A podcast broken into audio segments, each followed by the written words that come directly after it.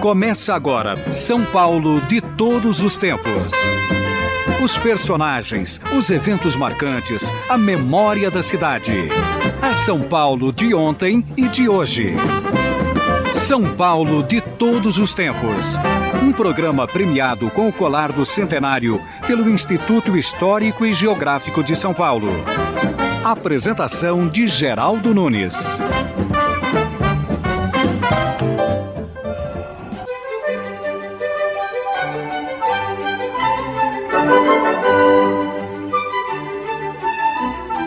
Hoje o São Paulo de todos os tempos está falando sobre a indústria automobilística. O doutor Lélio de Toledo Pisa falou a respeito da Vemag.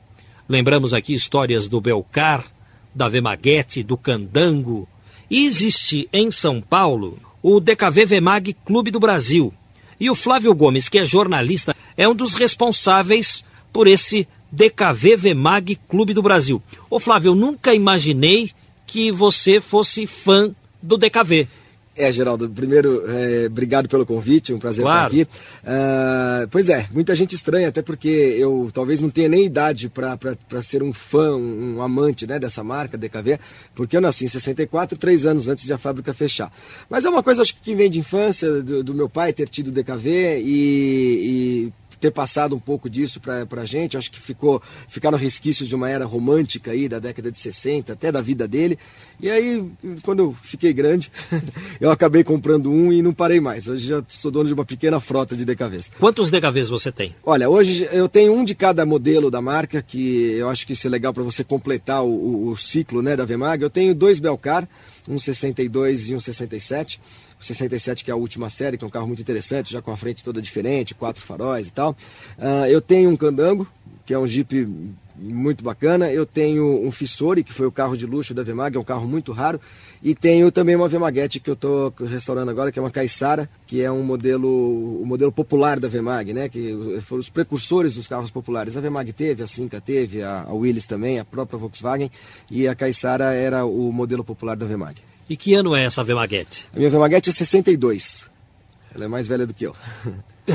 Vemaguete Caissara, olha, é, isso aí é raridade. É. Porque eu lembro que esse carro tinha uma cor só. Exatamente. Explica a história. A, a Caissara, uh, na verdade a Vemag fez dois carros populares, a Caissara e depois a Pracinha que veio em 64. Vemaguete também? Vemaguete também, a piruinha.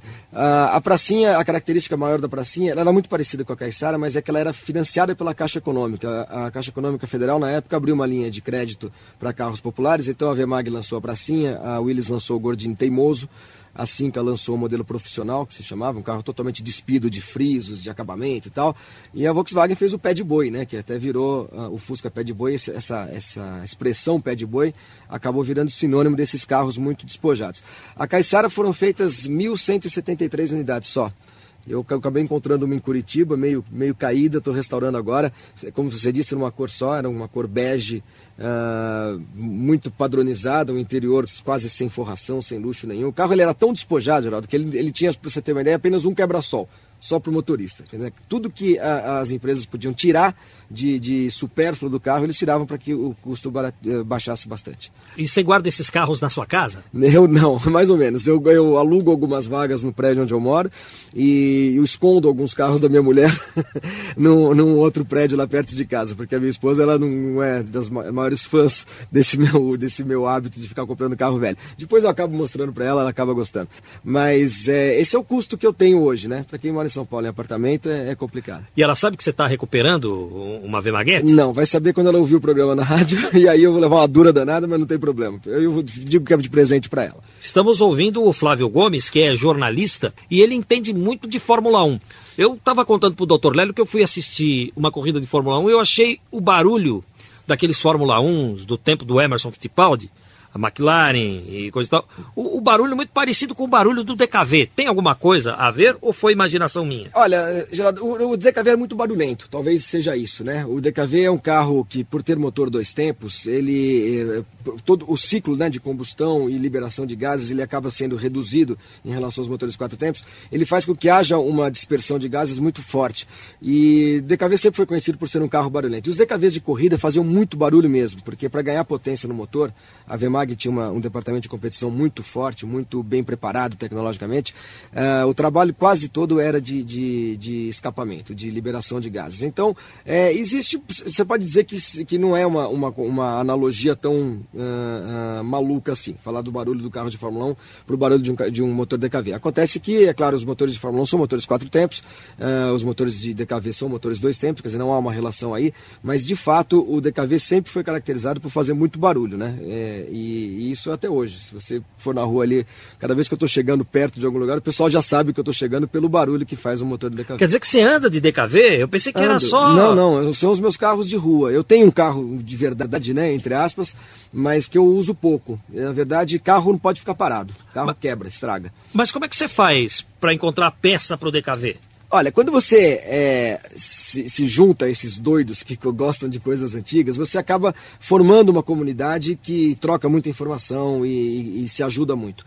É, há alguns, algumas pessoas no Brasil ainda que bancam a produção de algumas peças de DKV. Muitas vezes, quando você precisa, você pode recorrer a peças na Argentina, que também fabricou, né? a Argentina também fabricou os, os modelos Auto Union. E eu compro algumas coisas na Alemanha, porque eu tenho essa facilidade de viajar por causa da Fórmula 1. E, e no, na Europa e nos Estados Unidos, a, a indústria do carro antigo é muito mais é, é, muito mais consolidada do que aqui no Brasil.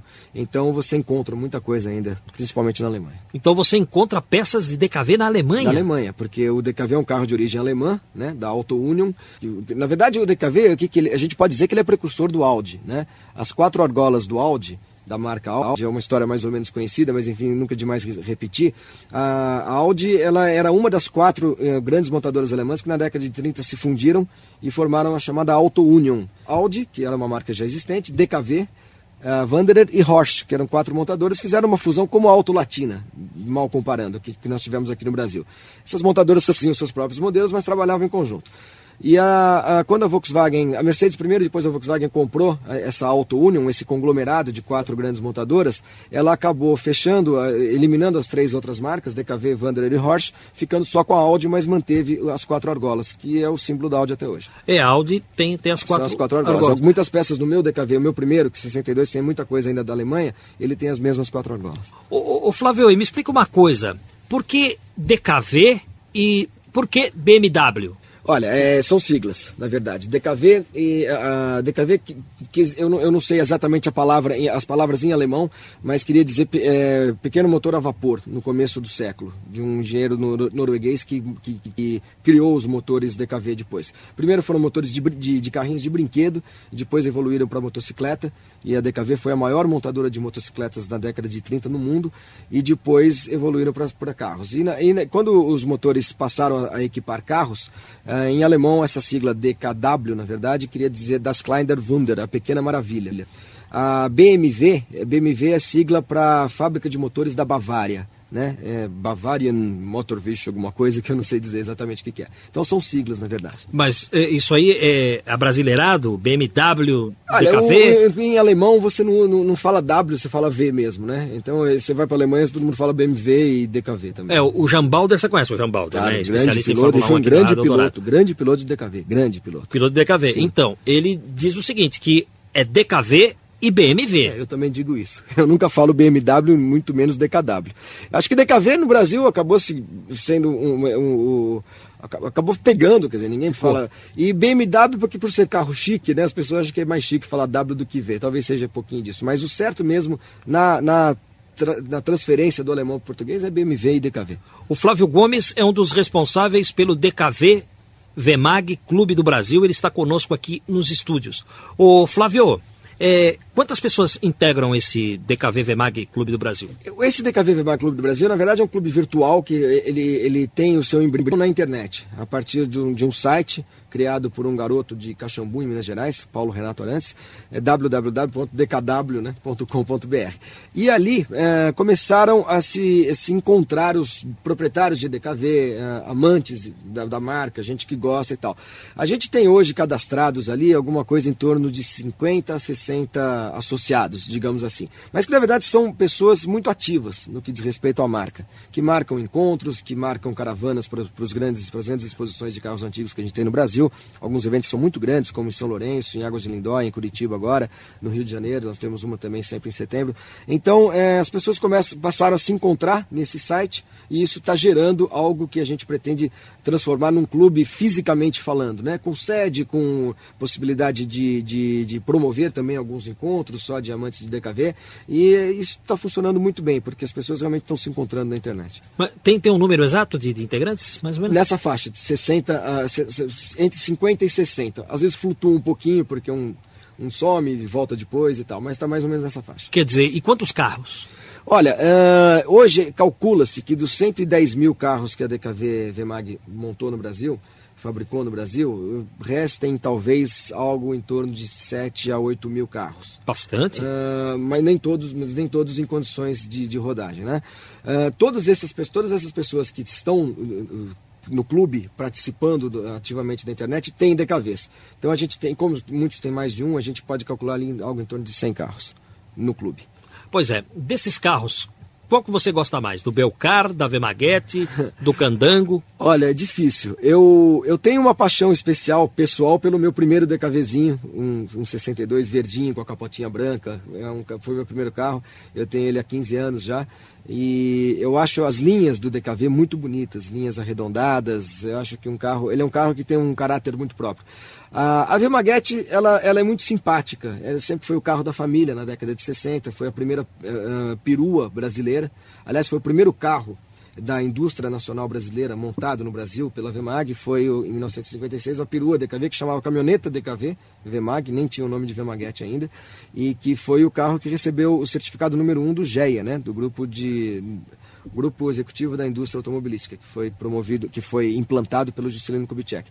Então a Vemaguete tem essa história importante, quer dizer, é o carro número um da, da, da indústria automobilística brasileira. O Candango é um Jeep de origem militar, é, eu gosto muito do Candango, é um belo Jeep, é um Jeep que ganhou concorrência na década de 50, depois da Segunda Guerra, de montadoras como, como Porsche, por exemplo, com a própria Volkswagen, e foi um Jeep que foi utilizado pelas tropas da OTAN durante a década de 50, depois da Segunda Guerra. E o Fissori, que é um carro clássico, é um, é um carro clássico e raro, porque tem desenho italiano, foi feito só no Brasil, foram feitas eh, menos de 3 mil unidades.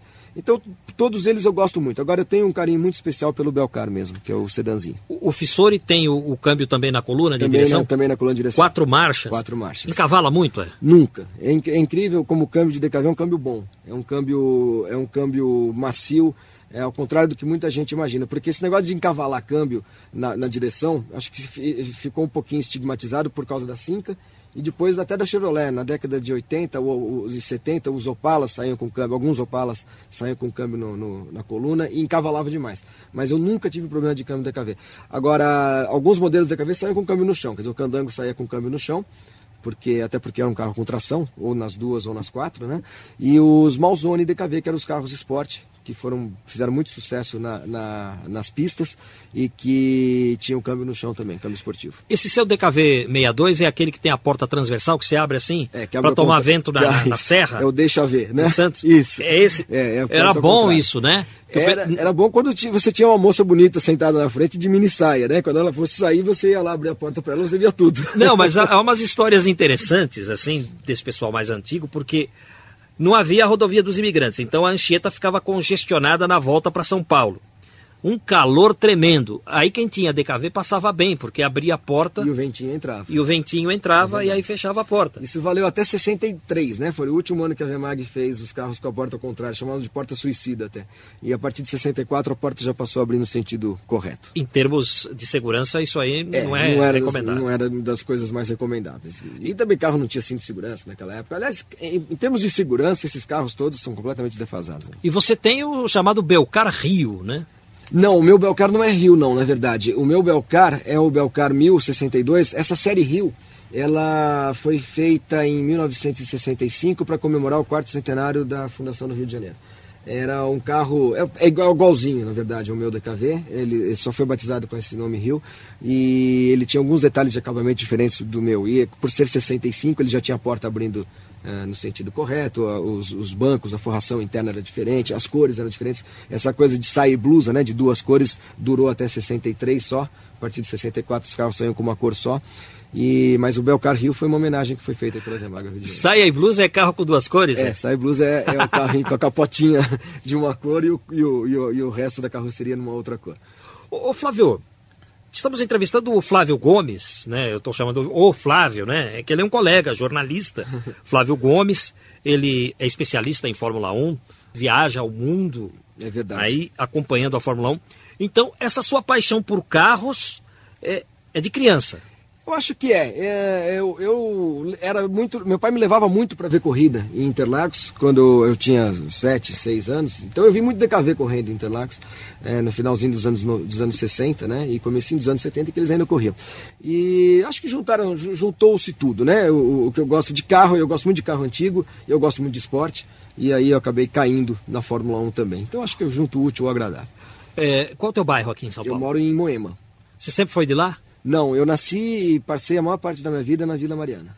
Na Vila Mariana, ali na, mais perto da Vila Clementino, né? Onde tem o Arquidiocesano, Estação Santa Cruz do metrô. Passei muito tempo da minha vida ali. E tinha muito DKV por lá? Rapaz, eu não sei, Geraldo, para falar a verdade, porque eu, eu passei eu, a voltar a me interessar por, por, por DKV quando eu pude comprar um, quando eu tirei carta de motorista. Então, eu, em 88 eu comprei o meu primeiro carrinho e aí agora eu procuro sempre onde eu, onde eu vejo um, eu paro para. É, é difícil eu perguntar para você quanto você pagou, porque a moeda brasileira mudou muito, né? É, mas eu te dou, um, eu te dou uma noção eu, de, de valor de DKV hoje. Hoje um DKV é, em bom estado, um DKV, um Belcar, né? Em bom estado, que eu digo é com lataria inteira, com estofamento inteiro, porque isso é muito importante. O carro tem que, tá, é, tem que ter os seus elementos de época, né? Não pode ser modificado na parte mecânica, na parte estética também. Ele pode ser restaurado, é outra coisa. Mas um DKV bom hoje custa na faixa de 10 a 15 mil reais. Um Foi isso que DKV. você pagou? O meu de 88, eu não lembro exatamente quanto foi, faz 15 anos já, mas é, acho que foi talvez um pouquinho menos do que isso. Pois é, cinco DKVs na sua casa, isso. E a sua mulher fica brava, porque ela não, não entende essas coisas. Como explicar, hein? É difícil. Uma paixão por carros. É difícil. É difícil e a paixão por carros tem um custo também, né, Geraldo? Porque você precisa mantê-los, mantê-los andando, aquilo que você dizia agora há pouco. É, você até se espantou que eu ando com os carros. De fato, eu ando com os carros, eu vou trabalhar com meus carros antigos, e porque carro parado estraga. Então, e DKV mais ainda, porque motor dois tempos, há todo um processo de, de, de, de, decomposição, de decomposição do óleo que fica misturado com a gasolina. Então o carro não pode ficar muito tempo parado, senão trava, é um, é um horror. Agora, acho que se acostuma, minha esposa vai se acostumando. Ela até foi engraçado um dia quando eu comprei o Fissori, que é um carro muito raro e é um carro muito bonito também. Quando ela viu o Fissori na garagem, ela falou, o que, que você fez com o Audi, né? Porque a gente tem um, um Audizinho. Aí, porque ela achava que o carro era novo, era tão novo quanto, que ele estava num estado tão bom, e ela achou que ela parecia, que parecia uma BMW, alguma coisa do gênero. Foi até engraçado. Quando na verdade era um Fissori 67, um carro que já tem 35 anos de, de, de idade. Como se chama a sua esposa? Thaís. Então, a Thaís, ela teve a visão que o Lélio, Dr. Lélio, que esteve aqui conosco, ele foi presidente da VEMAG, é, Dr. Lélio de Toledo Pisa, ele disse que o Fissori era um carro muito à frente da época era. dele e que ele inspirou outros carros e que modelos nacionais ainda seguem a linha do Fissori. É, porque o Fissori, ele é um carro com uma área envidraçada muito grande, que era alguma coisa rara para os anos 60. Era um carro de, com um acabamento muito luxuoso, que também era uma coisa um pouco é, difícil. O problema do Fissori é que ele era muito caro e ele era um carro talvez um pouco pesado demais para o motor que usava, o motor de mil cilindradas da DKV, motor de três cilindros. Havia estudos na época, na VEMAG, eh, principalmente conduzidos pelo Jorge Electric, que era o diretor do departamento de competições, de usar um motor de seis cilindros, que chegou a ser produzido na, na, na Alemanha por um ex-engenheiro da Auto Union, da precursora da DKV. É, era um motor dois tempos também, de seis cilindros, que encaixaria muito melhor num carro do tamanho do Fissore, que é um carro muito pesado. Agora, de fato, as linhas dele são muito modernas, você vê o Fissore hoje, você realmente fica surpreso pela beleza do carro. E quando você viaja, Você disse que o motor não pode ficar parado, é que verdade. DKV principalmente tem que funcionar. Você liga para sua mulher, dá uma ligadinha para mim no ah, carro? Meu pai, né? Meu pai, às vezes, meu pai teve DKV, sabe fazer funcionar. É, às vezes a minha mulher também. E eu tenho uma rotina, né? De, de fazê-los funcionar toda semana. Mas aí tem que dar uma volta com ele, porque dá se uma... deixar ligado na garagem, o DKV fica daquele pop, pop, pop, pop, pop, pop. Já viu, né? E o pessoal. Fumaça do, tudo. o pessoal do prédio me xinga muito também. Então é mesmo? Preciso, é, é, porque eu faço isso normalmente de madrugada, vou uma da manhã, eu desço na garagem, ligo o carro para não incomodar ninguém, para não encher tanto de fumaça. Quer dizer, enche de fumaça, mas para não ter ninguém para ser incomodado. Mas mesmo assim o pessoal às vezes reclama um pouquinho. Então é melhor tirar o carro da garagem e dar uma voltinha na rua. E, e não tem, assim, um jeito de instalar um catalisador, alguma coisa? Eu sei que a fabricação é antiga, o modelo é antigo, mas não tem um jeito de, Olha, se mudar isso? Eu não sei, Geraldo, para ser sincero, eu não sei. Hoje, é, na verdade, é, é, um charme dos carros, até a fumacinha azul, né, dos motores dois tempos.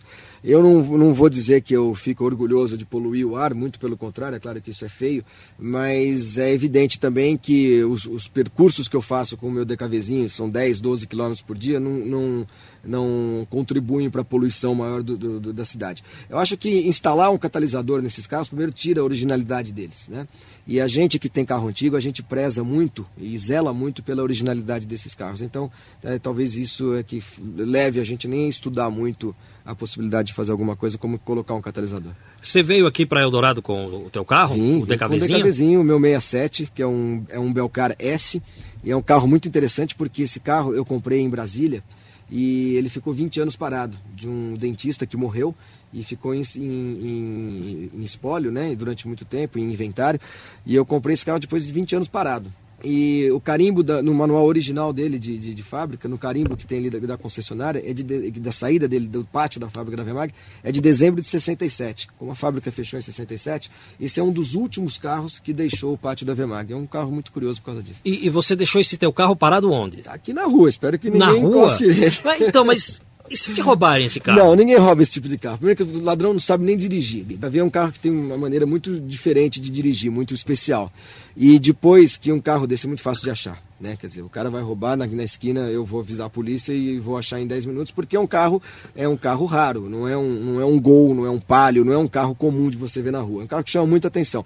E as pessoas têm muito carinho pelos DKV, né? Acho que as pessoas mais velhas, as pessoas que têm mais de 50 anos, que passaram a sua infância, às vezes a adolescência andando em DKVs, ou as pessoas até um pouquinho mais velhas que, que aprenderam a guiar nesses carros, elas acabam tomando conta dele para mim na rua. Pode ter certeza que eu vou passar lá agora, vai ter um monte de, de, de velhinho em volta do meu DKV, matando a saudade de uma época muito bacana. E ele, ele está original ou você colocou rodinhas? Não, não, não, nada. Está absolutamente original. O carro é absolutamente original. É acessório, quando você coloca, para quem tem carro antigo, é acessório de época, né? Coisa que eu tenho, por exemplo, um Carmanguia que tem roda de Porsche. E, e esse Carmanguia, é, na época, na década de 60, os, os boizinhos da cidade, eles costumavam colocar a roda de um, desse, de um modelo Porsche da década de 50 que ficava mais bonito no carro. Então, eu vou assim, contar uma história para você. Eu sou um pouquinho mais velho que você. Lá pelo começo dos anos 70, havia um guitarrista chamado Joy. Ele tocava no conjunto Jet Blacks e ele é do bairro do Ipiranga. O Joy tinha um DKV todo incrementado, parecia um Fórmula 1 daqueles tempos uhum. lá. Porque o DKV tem uma, uma entrada redonda, né? Isso, na frente. Que lembrava a... o bico de alguns charutinhos aí da década de 60. Você, você entende melhor que eu. O bico dos Fórmula 1 e ele andava com aquele carro incrementado. Por isso que quando eu penso num DKV bonito, eu lembro do DKV do Joy. Mas para o colecionador, o importante é ter o carro original. O carro original, o carro original. Sem nenhum tipo de, de acréscimo de, de peças e componentes que não façam parte da marca. Roda de tala larga, nem pensar. Nem pensar. O que havia na época eram rodas de DKV, que, eh, que eh, principalmente de competição, a Vemag mandava fazer com a tala um pouquinho mais larga para o uso de pneu de competição. E Mas muito isso não uso. DKV rodou na praça. Muitos, muitos. Esse teu não rodou na praça? Ah, eu acredito que não. Esse carro não tem cara de ter, ter sido carro de praça. Ah, o problema da, da Vemag, a Vemag vendeu muito carro eh, para pra praça e acho que um dos fatores que acabaram contribuindo para o fechamento mesmo da, da Vemag foi o fato de uh, uh, ter surgido uma legislação que permitia os táxis mirins, chamados táxis mirins, que eram carros de duas portas. E aí a Volkswagen realmente cresceu muito, porque até então, é, para ter táxi era obrigado a ser o carro de quatro portas. Quando foi aprovada essa legislação do táxi mirim, carro de duas portas, aqueles fusquinhos que não tinham banco da frente, você lembra que você entrava... É, o é, motorista brecava, a pessoa saía pela exatamente. janela. Mas é, aconteceram é, acidentes? Aconteceram, porque ninguém usava cinto. E o táxi, a bandeirada era mais barata e o carro era mais barato. Aí quebrou a perna da Vemag e aí foi para o espaço. E acabou a Vemag se associando à Volkswagen. Foi, foi, comprada pela Volkswagen, repetindo o processo que já havia acontecido na Europa, né? Que a Volkswagen incorporou a, a Auto Union, manteve apenas a marca Audi, acabou com os motores dois tempos e dois anos, três anos depois, isso acabou se repetindo aqui. A Volkswagen comprou a Vemag e um ano depois fechou. Agora, que história é aquela de que o motor da Vemag bateu um recorde de velocidade do Brasil com o Carcará. Ah, essa é uma história muito bonita. É, eu vou tentar resumir bem, porque talvez essa você me chame aqui para a gente fazer um programa só sobre ele. O Carcará foi um projeto de, de carro para bater recorde, um carro para andar só em linha reta. Ele foi feito sobre um chassi de Fórmula Júnior, que era uma categoria aqui no Brasil, uh, com motor VMAG, mecânica VMAG motor traseiro, que é diferente do carro de rua, que é o motor dianteiro. E ele parecia um desses carros para Streamliner, que se chama, quer dizer, que a Auto Union chegou a fazer isso, né, a Mercedes também na década de 30. E o Jorge Lettre, que era o homem da, de competições da VMAG, eh, foi o grande incentivador desse projeto, para que houvesse uma quebra de recorde, ou o estabelecimento de um, de um recorde brasileiro de velocidade, que não havia pelos padrões de regulamento da FIA. E o Carcará foi feito e esse recorde foi batido em 1966, era um carro com carroceria de alumínio batido, feito em Matão, na, pelo, pelo Rino Malzone, né? A carroceria foi construída lá, desenho do Anísio Campos, e o piloto foi o Norman Casari. Esse carro chegou a 221 km por hora com um motorzinho de DKV. Né, com o motorzinho, com o mesmo motorzinho que está no meu carro, é claro, um pouco preparado, mas foi um, um momento muito importante da indústria automobilística brasileira. O, a grande pena dessa história é que esse carro sumiu. Esse carro não existe mais, ele virou sucata, e hoje existem talvez os projetos do Carcará. Tomara que um dia alguém se disponha a construir uma réplica, porque ele é parte muito importante da história do automobilismo esportivo brasileiro. E onde é que eles fizeram esse teste em linha reta, hein? Na Rio Santos. Isso foi no Rio de Janeiro, na Rio Santos, no Rio de Janeiro mesmo, uh, num trecho de cerca de 3 quilômetros. E para você estabelecer esse tipo de recorde, você tem que fazer várias passagens. Né? Vai daqui para lá, de lá para cá, cronometra, mede eh, a velocidade do vento, inclusive, para ver se ela não distorce a velocidade real. E aí você faz uma média de velocidade. Quem fez a medição na época foi a Quatro Rodas, a revista Quatro Rodas. Muito interessante essa história. A história do Carcará é um, é muito bacana. Um muito recorde bacana. brasileiro de, de velocidade. velocidade. Que depois foi batido de, por, por, carros Opala, Maverick e tudo mais, mas foi a primeira vez que se é, estabeleceu um recorde brasileiro. E até hoje, para motores de mil cilindradas, é o. Você nunca quis ter um Dodge Dart, não? Uh, meu pai teve. Eu, eu, não, eu não tenho muita paixão por esses carros grandes, para falar a verdade. E carros de origem americana. Eu gosto muito de carro menor e carro, carro de origem europeia. Eu tive um Dodge Dart, sabia? Um Dodgeão. O famoso Dodgeão. É. Branco com capota preta. Não, era, como é que você falou? Saia, camisa? Como é que é? é? Saia blusa. Ele era é, marrom e o teto era de vinil preto. Que lindo. que lindo. Gastava pouco, né, Geraldo? é, muito pouco, muito pouco. Você ligava o bicho já gastava meio tanque. Era uma coisa. Que... Mas esses carros também caem em desgraça por causa da, da crise. Por causa disso. É. Por causa disso. Outro dia eu estava sobrevoando São Bernardo do Campo, passei em cima da fábrica da Chrysler. Até demoliram a fábrica, não, não tem, tem, mais, mais nada. nada. Não tem mais nada. Virou Volkswagen caminhões, eu acho, ali, né? É. É não, pena... demoliram, agora não, não, tem mais nada. Não tem nem... É, essas fábricas todas desapareceram. A própria fábrica da Vemag, que era no Ipiranga, parece que acho que resta ali um galpão, já, claro, já pertence a outros grupos e tudo mais. E essas fábricas foram, mas é, foram momentos muito importantes, eu acho, da industrialização brasileira. Acho que a década de 50 e 60, essas duas décadas, elas têm, elas deram um pouco a linha da industrialização brasileira, né? E acho que deve-se muito ao Juscelino Kubitschek, que foi o grande incentivador disso tudo. Pois é. Se fosse possível se fabricar novamente o DKV, você acha que pegaria, o pessoal compraria? Não, acho que não. Acho que não. É, é um carro tecnologicamente defasado. É, o motor dois tempos polui demais, embora tenha havido algumas experiências com motores dois tempos que eles são muito econômicos e muito simples né, de, de, de, de, de mexer. A Ford fez alguma coisa, a Saab fez alguma coisa também, mas é, não emplacou. Eu acho que não. Acho que o, o DKV hoje ele, ele, ele deve ser preservado na sua memória, naquilo que ele, para aquilo que ele foi importante na sua, na sua época. Eu acho que hoje esses, esses carros não pegariam muito, não. Até porque hoje as necessidades são outras, né, geral? Todo mundo quer ter, tem que ter direção hidráulica, ar-condicionado e tal. Se você for colocar e acrescentar tudo isso a um DKV, ele se transforma num outro carro. Posso falar uma coisa para você de Fórmula 1? Por favor. É o seguinte, eu assisti aquele grande prêmio de 1974 em Interlagos que o Emerson Fittipaldi ganhou. Uhum. E as equipes de ponta, tudo bem, eram competitivas e tal, mas sempre, sempre teve as Minardi da vida. Sempre teve. Né? Aquele tempo era BRM. Eu me lembro que os, os BRM, os carros mais fracos, eles andavam mais ou menos na velocidade dos Maverick, que também corriam. Também tinham os mesmos motores V8 ali, né? É. Quando eu voltei a assistir a Fórmula 1, porque voltou para São Paulo, eu, mas eu fui assistir no começo dos anos 90. Uhum. Já tinha o Mika Hakkinen, o Schumacher já estava correndo. Eles passavam numa velocidade fantástica, porque quando vinha o Fórmula 1, eles modificaram também o, o autódromo e tal. Você ficava olhando, ele vinha, você passava e virava o rosto.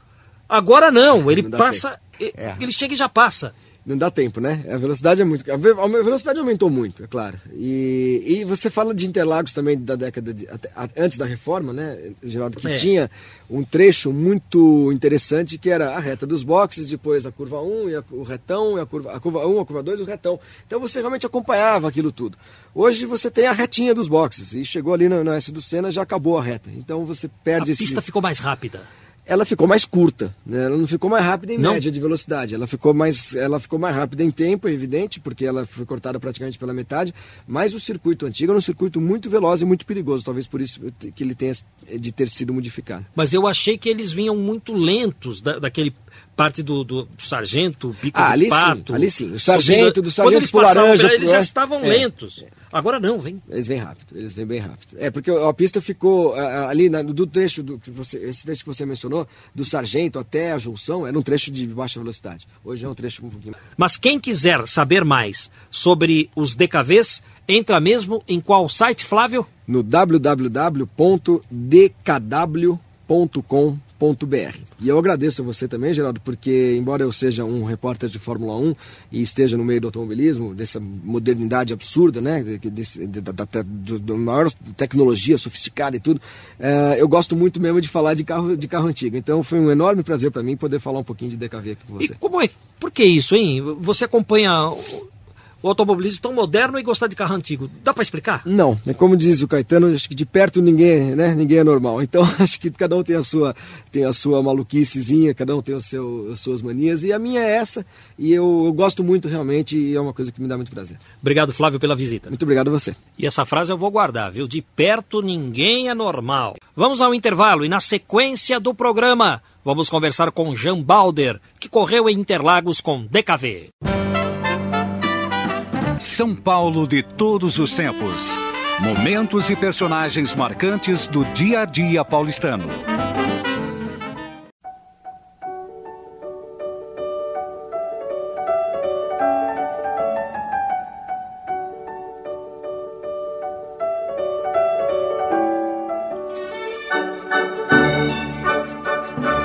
O São Paulo de todos os tempos de hoje acabou tomando um rumo inusitado, porque nunca fizemos um programa dirigido a um carro.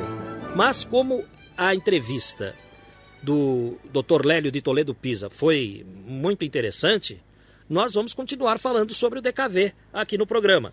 E agora está na ponta da linha o ex-piloto de competição, o Jean Balder. Oi, Jean, tudo bom? Tudo bom, Geraldo? É um prazer estar com vocês aí no São Paulo de todos os tempos. Pois é, Jean. Você foi piloto de competição e competiu em Interlagos com DKV. Como era correr com DKV em Interlagos, Jean? Poxa, Geraldo, quanta nostalgia, é, era bárbaro, porque eu comecei minha carreira é, acompanhando todos o, a equipe do DKV, a equipe oficial da fábrica, mas era cronometrista, era um garoto, vamos dizer assim, era um mascote do time, entre aspas. E quando eu, eu atingi a maioridade, é, eu passei a pilotar o DKV em corridas estreantes e em corridas principais também, nunca pela equipe oficial, porque eu não tive a sorte é, de, é, justamente no ano que a DKV foi adquirida pela Volkswagen, é, a, terminou a equipe oficial de competições. E eu tive, é, eu, eu, participei com o meu carro, mas com muita ajuda de resíduos de material da fábrica. Então o meu carro era bastante competitivo, porque tinha todo, toda a ligação com, com a fábrica. E era um prazer muito grande, porque o DKV era um motorzinho dois tempos, com mil cilindradas apenas, motorzinho de um litro, três cilindros, e tinha um torque muito bom. Ele era um motor que em baixas rotações era muito difícil de dosá-lo, porque ele não tinha baixa rotação, ele tinha pouca potência, vamos dizer assim, em baixas eh, rotações. Mas quando ele pegava no breu, vamos dizer assim, era um torque muito forte e gostoso de, de andar. E o carro era um carro de 950 quilos aproximadamente, era um carro um pouco pesado, mas isso era coerente com a época, vamos dizer assim. E era um carro de tração dianteira que não tinha homocinética, ele era, era com cruzeta. Então o carro tinha uma tendência de saída de frente, vamos chamar assim, meio é, abrupta, quer dizer, um pouco exagerado até. Então a gente compensava com ou forma de dirigir, é, colocando o carro no freio, nas entradas de curva, provocando o eixo traseiro a sair primeiro com a traseira, depois no, no acelerador o carro saía de frente para achar esse compromisso. É, ou então acelerar e esperar a pista acabar, porque é, saía de frente, quando a pista acabava, você era obrigado a dar uma tirada de pé do acelerador para o carro vir para dentro de novo. Mas era um carro extremamente, um compromisso bom, quer dizer, um conjunto de carro é, estável, com um motor que era muito agradável, porque entrava num, num torque gostoso. Para você ter uma ideia, Geraldo, o motor original tinha 40 cavalos, mais ou menos, e os de competição atingiam quase 100 cavalos por mil centímetros, que era um, um recorde na época. E isso foi tirado, essa potência, por brasileiros, quer dizer, não veio de fora, não veio da Alemanha, nem de lugar nenhum. Isso foi uma engenharia brasileira que, à medida do, do desenvolvimento, ela foi ganhando cavalos de potência. E o motorzinho era bastante competitivo por ter essa potência toda. Agora era difícil de andar, porque o câmbio era de quatro marchas e as baixas rotações, como não tinha potência, tinha que usar sempre a faixa de, de, de limpeza do motor. E Interlagos, com aqueles oito quilômetros famosos, subidas, descidas, curvas de alta, para encaixar as quatro marchas certas no, no autódromo, no circuito, fazer a seleção certa, aquela relação de marcha, né, vamos dizer assim, era tudo especial também. É, a primeira era longa, a segunda mais longa ainda, depois a terceira e a quarta era bem perto uma marcha da outra. Era, era bastante gostoso guiar o carro. Eu lembro com muita saudade essa época, Geraldo. Jean, você chegou a vencer em Interlagos com o DKV? Eu venci, Geraldo. Eu, eu fiz, é, no meu currículo, eu tive 17 corridas de DKV. Eu fiz cinco corridas de estreante, onde eu venci três corridas. Depois eu passei para a categoria POC, que era na época piloto oficial de competição, e, e fiz várias corridas boas. Talvez a principal delas é, tenha sido mil milhas, porque as mil milhas eu corri em dupla com o Emerson Fittipaldi num DKV Malzone, que era a mesma mecânica da, da, do DKV, só que num carro GT produzido pela, na época, chamada Lumimari que mais tarde passou a ser a Puma Veículos, quando é, fabricava o famoso Puma com motor Volkswagen. Mas antes disso era a Lumimar. Ela chegou até a fazer um Puma também com motor DKV.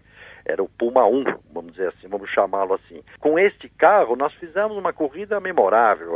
O Camilo Cristóforo acabou vencendo as mil milhas, mas nós éramos líderes até faltando poucas voltas, tivemos um pequeno problema de, de parte elétrica num dos cilindros, ficamos em dois cilindros no finalzinho da corrida e terminamos em terceiro lugar. Foi uma corrida que a equipe inteira chorou, o próprio Emerson, eu, eu que vinha pilotando na ocasião do problema no final, e a gente, é, entre aspas, como o automobilismo chama, perdeu uma corrida ganha.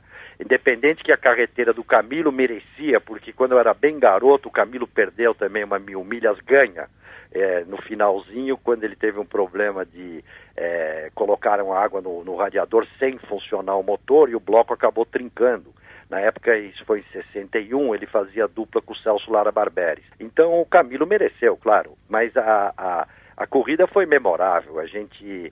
Depois, mais tarde, um pouco já, Geraldo, quer dizer, quando, quando o DKV já não era mais produzido, eu fiz uma corrida no Uruguai também, às seis horas de Opinar, foi uma corrida também muito que eu lembro com muito saudosismo, é, em dupla com meu cunhado, que era do Sul, que também mexia com DKV, o Henrique Ivers, e nós vencemos as seis horas de Alpinar. Foi uma corrida bárbara, porque é, na época não se podia correr fora do Brasil, nós fizemos um, um trampolim para Montevidéu, na, corrida, na, na pista de Alpinar, vi, autorizados pelo Automóvel Clube do Rio Grande do Sul, e acabamos trazendo para o Brasil uma vitória muito foi muito gostoso aquela época. E e aí entre outras corridas também que a gente que eu lembro uma três horas que eu venci é, enfim fiz 17 corridas e tive a sorte de terminar 15 só duas corridas realmente que eu fiquei parado com problemas mecânicos.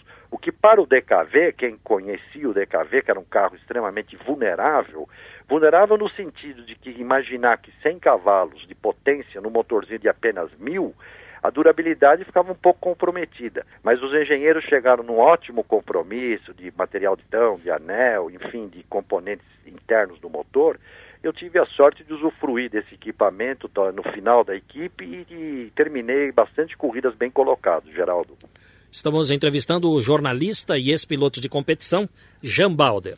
Jean Balder, eu recebi aqui um e-mail do ouvinte João Armando Cacassi, onde ele se reporta a um antigo programa, uma antiga edição do São Paulo de Todos os Tempos, onde entrevistamos o piloto já falecido, citado por você, Camilo Cristófaro. Ele contou aqui no e-mail dele um fato interessante, é, que vocês saíam apostando corrida por São Paulo e cada um puxava é, o, pessoal para o lado da casa dele. Como é que é essa história, Jambaldi?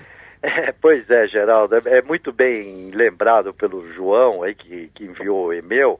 É, o Camilo e eu também participei disso. A gente tirava rachas. Na época São Paulo, claro, não tinha o trânsito que tem hoje e à noite eram, as ruas eram bem desertas.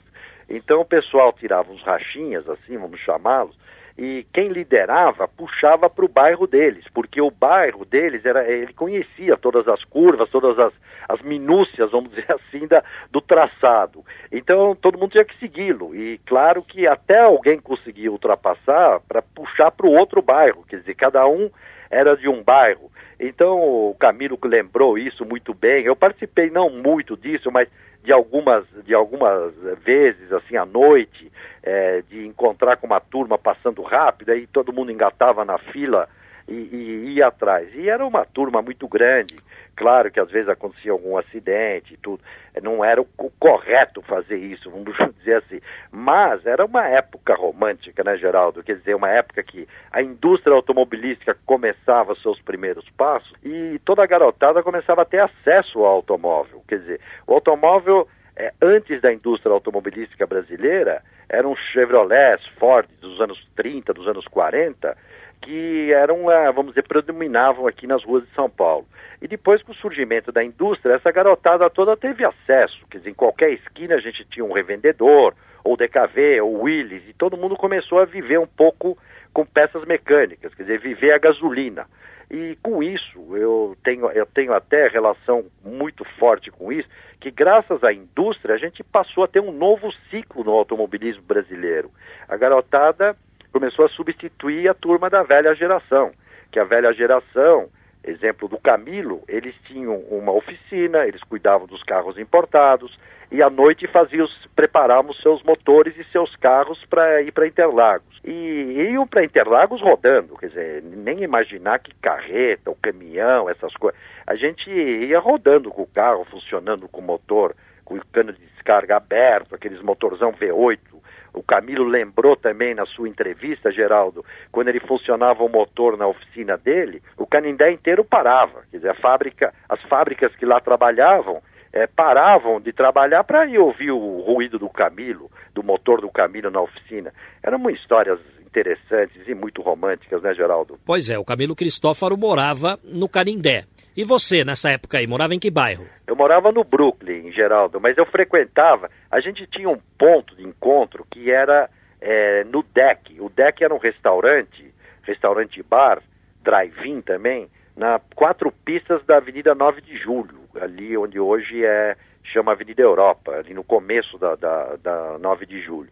E aquelas quatro pistas eram os rachas, vamos dizer assim, de arrancada, né, propriamente. Não, não esses rachas de levar para bairros mas todo mundo é, à noite se preparava, cada um na sua categoria, evidentemente, tinham motores grandes, motores pequenos. A gente ia com DKV para arrancar com Gordini, enquanto os motores V8 arrancavam com outros V8 da concorrência, Ford, Chevrolet, enfim. É, era o ponto de encontro. E ali é que aconteciam essas coisas, Geraldo. Jean Balder, você se lembrou também, é uma história envolvendo Luiz Pereira Bueno, mas enfim, tinha um cidadão que pescava no lago de Interlagos. Como é que é essa história? essa, essa história é extremamente interessante. O, o, Luiz Pereira Bueno, numa das entrevistas aí com a nossa equipe, da, ele colocou que um amigo dele, que também corria, era o Danilo de Lemos, o Danilo de Lemos ele corria na equipe Willis com os Gordines. E o Luizinho, o Wilson Fittipaldi, José Carlos Patti, o próprio Emerson, eles já corriam com a Berlineta, que era aquele Willis Interlagos. E num dos treinos da equipe, o Danilo foi pescar no, na, no lago de Interlagos. E pescou lá, não sei se um lambari, algum peixe desse tipo, e, que, e com, a, com anzol e com o peixe pendurado, o Luizinho passando na, na curva do lago, viu o Danilo chacoalhando o peixe no, no anzol e comentou com a gente que ele em plena curva, andando atravessado, de lado, tentando baixar tempo, aquelas coisas, e o Danilo mostrando o peixe para ele. Aquilo foi uma história incrível, né? Quer dizer, entre tantas histórias que Interlagos, naquela época, viveu, Geraldo. Muitas histórias que na época a gente nem sabia, é aparecem hoje, né, Geraldo? Quer dizer, hoje em dia muita gente que guardava alguma coisa começa a expor essas histórias para os amigos. E com o Emerson Fittipaldi, você se encontra ainda? Não, é muito difícil, Geraldo. O Emerson é muito ocupado? É, ele é muito ocupado e ele, ele viaja muito, ele tem, obviamente, seus esquemas no exterior também, ele é muito, ele é um piloto convidado é, é, para fazer parte de festividades. Na Inglaterra, a gente, a história e a tradição, por isso que o seu programa é bárbaro, né, Geraldo? Porque história e tradição é um, é um assunto que no Brasil a gente precisa ter, né? E, e, falta muito isso. E o teu programa preenche uma lacuna incrível. Ô, ô Jean, então deixa eu aproveitar e como o São Paulo de Todos os Tempos é um programa que trata de reminiscências, quer dizer, lembrar do Emerson, que competia com feras e chegou na frente, acho que é algo muito importante. Daria para falar alguma coisa rápida para nós? Dá, claro, Geraldo. Foi, foi emocionante, sem dúvida. A gente se arrepia até de lembrar, né? Porque um amigo nosso, de repente, pega as suas malas, vai para a Inglaterra, é, sem falar o inglês, entra numa pensão, foi ajudado por um outro amigo brasileiro para tentar é, é, conseguir um carro é, um Fórmula Ford para começar sua carreira no exterior. Depois o Chico Rosa, o Francisco Rosa, foi lhe fazer companhia é, para ajudar a lavar roupa, ajudar a comprar um carro usado para ele ter um carro de rua. Foi um, uma, um desbravamento, vamos chamar assim, incrível, né? E eu acompanhei de perto isso, eu trocava correspondência com ele naquela época e torcia muito para o sucesso dele, porque eu imaginava um amigo meu sozinho num país distante. Hoje em dia a Europa é até perto, o mundo está globalizado, né, Geraldo? Mas naquela época, uma vez por ano, quando a pessoa ia para a Europa, era muita coisa, né? Quer dizer, e ele de repente sozinho, sem falar a língua, numa pensão, galgando é, posições na carreira de uma maneira assim, como um meteoro, vamos dizer assim, porque o Emerson fez 11 corridas de Fórmula Ford e no meio de temporada já pulou para a Fórmula 3 e ainda foi campeão da Fórmula 3 em 69. E em 70 ele já pilotava pela Fórmula 1 convidado pelo Colin Chapman para correr na Loto. E em 72, quer dizer, isso dois anos e pouco depois da, da primeira, da, da, da chegada dele na Europa, ele ganha um título mundial em plena Monza, no Vaticano do automobilismo, vamos chamá-lo assim, porque o circuito de Monza, tradicionalmente pela torcida tifose e tudo, é um, dos, é um dos grandes prêmios mais importantes da temporada. E o Emerson conquista ali um título, é, o primeiro título mundial para o Brasil, de uma maneira fantástica. Quer dizer, eu me lembro que, que no treino ele teve problemas, o caminhão da Lotus a caminho da Itália capotou, os carros da Lotus que estavam lá dentro acabaram danificando, eles tiveram de dois carros, fizeram um, vamos dizer assim.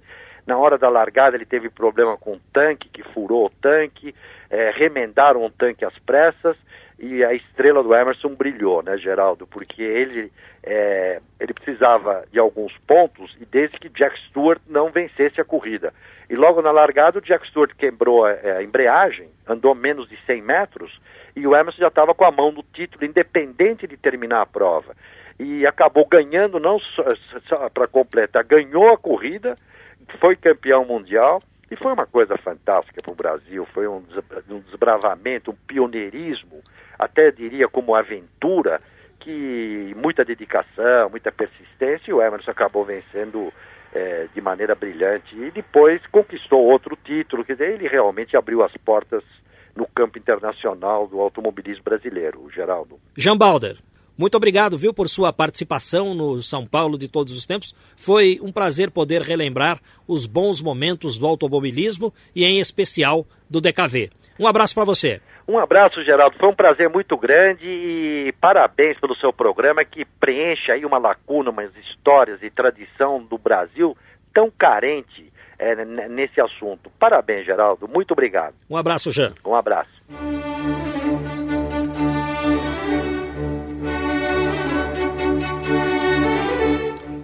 Ainda não está definida a pauta do programa da semana que vem, mas fiquem tranquilos, porque estaremos de volta contando muitas histórias. O São Paulo de todos os tempos de hoje vai ficando por aqui. Estaremos de volta na semana que vem. Até lá!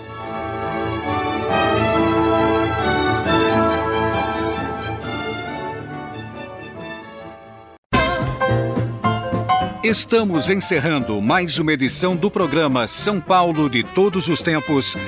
Os personagens, os eventos marcantes, a memória da cidade. A São Paulo de ontem e de hoje. São Paulo de Todos os Tempos. Um programa premiado com o colar do centenário pelo Instituto Histórico e Geográfico de São Paulo. Apresentação de Geraldo Nunes.